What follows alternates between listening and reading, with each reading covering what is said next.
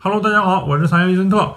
今天有一个既可气又可笑的新闻呢，就是一对中国的低保户生了二胎之后呢，发现没钱养了，就逼着他的二十二岁的大女儿去养他的这个二胎啊小弟弟。结果他大女儿呃不想养呢，因为毕竟也才二十二岁嘛，结果就被他的父母告上了法庭。更让人好笑的是，这个法庭呢，法院就宣判，逼迫他的二十二岁的女儿去养他两岁的弟弟啊，这个非常的让人奇怪啊，因为，呃，是否他的这个案例就说明了未来或者说是以后，只要有家庭里面有一个家庭成员欠下了钱和债，那么，呃，家庭里的其他人就必须帮助他来还呢？呃，或者说家庭里面的话，只要有一个。成员债，是否他就要呃负债止偿？是否他就必须去偿还整个家族的这个债呢？啊，现在有了这种债权人还是黑名单老赖黑名单，那是否证明着说是谁的父母或者说是兄弟，嗯，欠了一屁股债，不能去坐高铁，不能去坐呃飞机等等？那么他这个家庭成员即使借钱的不是他，他也必须要进行。偿还呢，还一辈子呢，这个让人非常的无法理解啊。嗯，进而呢，我就想到，是否未来呃会有一种机器人的程序化管理，就是说，嗯，每个家庭的家庭收入都会被登记在案，然后只有符合到一定那个收入标准的人才允许生孩子或者生二胎。是否未来会有这样一个管理制度？这个。在中国的话，反正是有可能吧，啊，一切都有可能吧。但这样的话就挺可悲的啊。家庭收入低于多少钱，年收入低于多少钱就不允许生孩子，这个，嗯，说不好啊，说不好。有句话嘛，叫“管杀不管埋”，这里面就是管生不管养啊。呃，生育后代呢，对于大多数人类来说啊，或者说，呃，尤其是中国人，呃，都是要做的一件事儿啊。绝大多数的中国人都无法避免娶妻和生子这两个流程啊，嗯，就像大学毕业就开始催结婚嘛，催婚嘛，然后结婚之后就开始催孩子嘛，催生孩子，这种父母的那种迫不及待的、愚昧的、呃丑恶的嘴脸呢，还有可怜的这种嘴脸呢，其实呃。有时候吧，啊，是有一些呃现象存在，而且呢，这些父母是非常招人恨啊。怎么说呢？就是当年高中的时候，所谓的早恋啊，你们这些父母干什么事儿了？是不是强行拆散呢？啊，强行的嗯脑洗脑脑残去背题考试啊啊，甚至说在大学或者说刚刚大学毕业的时候，人家搞了个对象，尤其是呃小女孩。招交了个男朋友啊，这个丈母娘父母就开始因为对方的嗯家庭背景不够强大，或者说赚的钱月薪不够多，或者说工作不不够体面，呃，进行强行的棒打鸳鸯，是不是也是你们啊？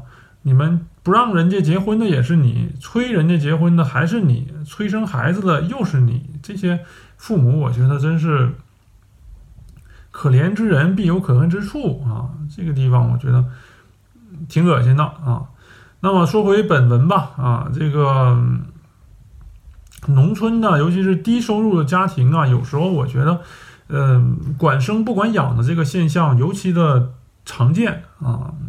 当然了，一些有钱人的话也是类似这样，就是他们呢可能是会给孩子们以足够的经济啊条件，会给足够的钱去花，但是平时根本就不教孩子怎么做人，也根本就不管这些孩子，就让他们往学校一放啊，就就嗯社会大学啊这种，反正我觉得嗯都是非常错误而且遗患无穷的这种行为啊，尤其是那些什么。叫什么？进农村打工的那些，呃，把孩子放到呃，就是跟爷爷奶奶过的这种留守儿童啊，留守儿童，呃，他们的教育呢，其实尤其的差啊。因为你想想，现在的这些学校教育能好到哪去呢？这些很多老师都是变着花样的去开补习班儿啊，坑家长的钱，变着花样的训家长，跟训儿子一样啊。这些老师能好到哪去呢？最重要的还是家庭的教育嘛。但是家庭的教育缺失也是非常严重的一个现象。嗯，那么说到这个没钱养这件事儿啊，就是尤其是这对低保户吧啊，本来就没钱，那你们计划的生孩子、计划怀孕的时候，你们想什么去了啊？心里没点数吗？怀了孕，你说你正常的这种人伦的交往，那你起码带点安全工具，进行一些安全的保护吧啊，这个也不做，不做之后怀了孕。正常人也应该想一想，能不能把这个孩子抚养长大吧？那个，尽管说新中国也不存在饿死饿死人的现象了，但是如果你懒一点的话，还真能在中国被饿死啊！这样，嗯，说句不好听的吧，就是这种因为呃这种家庭因为这个钱，你买什么牌子的酱油啊？是是去哪里买酱油？都要想个好几个小时的这种这种穷人阶级的话，赤贫阶级，那养孩子干什么呢？啊，尤其是养二胎，养二胎干什么呢？啊，就就那么为了生个男孩吗？在中国，是不是？那么想生个男孩吗？谁给你的勇气？你生二胎？当然了，这些呃本来就嗯。赤贫的人呢，他们本来自己的这个教育观念和他们自己的生活的这种理念就非常非常的差，他们可能根本就想不到这一点啊。他们想的是什么呢？可能就是想着无所谓啊，你你我生我怀了我就生啊，生下来了一定能养得起嘛。因为中国有一句古话叫“船到桥头自然直”嘛，你可能觉得说是无所谓这样，但是我觉得在现代呀，你这种。船到桥头自然直的思想要不得啊，要不得。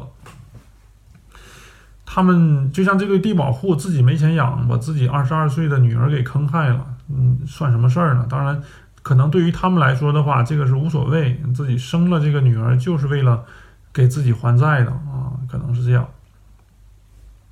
这个孩子的未来在哪里呢？那么我们可以在这里进行一个推演啊。咱们首先是幼儿园可能是不上了啊，因为幼儿园也要钱嘛，不上了。小学呢，因为自呃这个小孩的家庭教育的极差，以及这个没有什么社交能力，呃，可能在老师啊在学生同学之中就会受到欺负啊排挤，心理就会受到伤害。高中的话，基本上也不太可能会上，尤其是他们这种家庭和背景啊，可能十八岁不到的话，就跟社会人混到一起了。未来的几十年呢，如果这个孩子有几十年的话，就是能混吃等死的话，就已经很很不错了啊，很很不错了。或者说是可能是趁着年轻，然后又找了一个小女朋友，又又生个孩子什么的，生了孩子又再不管啊，形成恶性循环。都是非常有可能的，小概率的话，如果幸运的话，他姐姐怎么样？他努力，这个小孩考上个大学，然后学一个还不错的应用的专业，毕业之后呢，回老家或者怎么样，打一份还可以的工，一个月赚几千块钱，反正勉强糊口，这个是非常非常的幸运了啊。那么这个低保户的孩子的未来，如果是这种可能的话，你们觉得？你们能想象得到吗？你们信吗？啊，无论如何吧，现在是让这个二十二岁的女儿去养弟弟了啊，姐姐养弟弟。那么这个姐姐的话，她应该怎么结婚呢？是不是大家想过吗？或者说她的这个父母想过这一点吗？呃，本来就可能是她的家庭家庭情况低保户嘛，没钱嘛，就很难嫁出去啊。现在拖了个拖油瓶，更难嫁出去了。嗯，尤其是这种女儿的话，已经心生怨恨了呀，因为不然的话也不会闹到法庭上。那这样的话，当他的这个低保户父母老了之后，会有人去养他们吗？啊，这个女儿也不养，生的一个小孩儿才才两岁，现在也也不太可能养。那。这不是自己作死吗？说的不好听点儿，这个低保户是不是？也四五十岁了，非要生一个二胎，生了二胎之后，让自己的晚年非常的悲惨，这到底图什么？非常的不理解，图什么啊？那么透过这件事儿呢，我们也看到了中国现在社会的这个福利制度还远远不够啊。为什么会有这种法规呢？让父债子偿，或者说是呃父母养不起就让孩子养这种这种规定，为什么会有这样呢？我觉得，嗯，也是社会和法律都非做的非常的不够啊。这这难道不可悲吗？当一个公民。在本国生存不下去的时候，呃，得到的不是社会上的援助，而是继续压榨自己的亲戚啊，非常的可悲。如果说他的父母是因为死了让他的姐姐养，也还勉强能说得过去。关键是父母也没死，有手有脚的，你说也不去，也不知道为什么也不去打工，也不怎么样，就没钱啊，这个。一团乱麻的感觉吧，这种说也说不清楚。同时，我也看到了这个有可能是法院方面的出发点呢，是促进大家生二胎，不知道会不会有这种这种说法啊？因为可能是通过这个案子嘛，你看不管怎么样，你生了二胎总会养得起，总能活得下去的。那么大家都使劲生吧啊！但是这种促进可以想象。促进的都是什么样的玩意儿？生二胎啊，什什么人都生二胎，都是一些素质极低啊，极有可能犯罪的人，他们生下来的孩子，教育出来的孩子，岂不是更差吗？是不是？怎么能这样做呢？也看到是不是中国因为人口危机啊，不得不这样做了啊，受到了当年计划生育的荼毒，当年人家能养得起的时候，想生的时候。不让他们生，现在可倒好啊，逼着压榨自己的亲戚朋友，也要让大家生二胎，也是值得思考的啊。那么我就想到了德国啊，因为我在德国嘛，德国的情况是，呃，只要多生一个孩子，只要生孩子，政府就给你钱啊，每生一个孩子，我记得前前一阵子是给四百块钱一个月吧，四百欧元一个月吧，啊，四百欧元一个月。这样的话，其实养孩子，呃，是绰绰绰有余的啊，或者说是你单纯的用用这个资补补助来进行最低程度的养孩子是完全够的啊。这也导致了很多难民还有欧东欧来的人就使劲的生孩子啊，一一家人能生个四五个、五六个孩子，这样的话，他们一一个月就能拿两三千欧元的这个孩子的补助。啊，他们就这样，然后孩子呢也不怎么好好养，就自己花的这些补孩子的补助，这样的这个东欧的人也有很多，也是一个问题吧？啊，就是他们呢花着纳税人的钱去，呃，自己呃吃喝玩乐。当然了，无论如何，即使是这样，起码也没出现逼迫什么家里面嗯的刚成年的人去养养孩子的情况啊。但是从另一方面来说呢，我觉得对于这种嗯疯狂的不顾一切的呃生二胎的人呢，应该受到一定一定程度的惩罚啊，不管是算虐待孩子也好，还是怎么样也好啊，这种人应该在中国应该有法律规定去惩罚他们。啊，凭什么让一个二十二岁的小女孩嗯用自己的后半辈子来养来养自己的弟弟啊？然后我们普通人应该怎么做呢？其实还是老生常谈了。一方面就是努力提高自己嘛，啊，保持学习啊，这个跟紧时事热点，尽量多赚钱啊。另一方面就是无论做什么事儿啊，尤其是大事儿，办事前仔细想好想想好啊，不要说是一拍脑袋就怎么怎么干。呃，最后就是孩子嘛，生了就是就要养啊，而且不是光给钱、光给吃的就够，还要有一定的教育。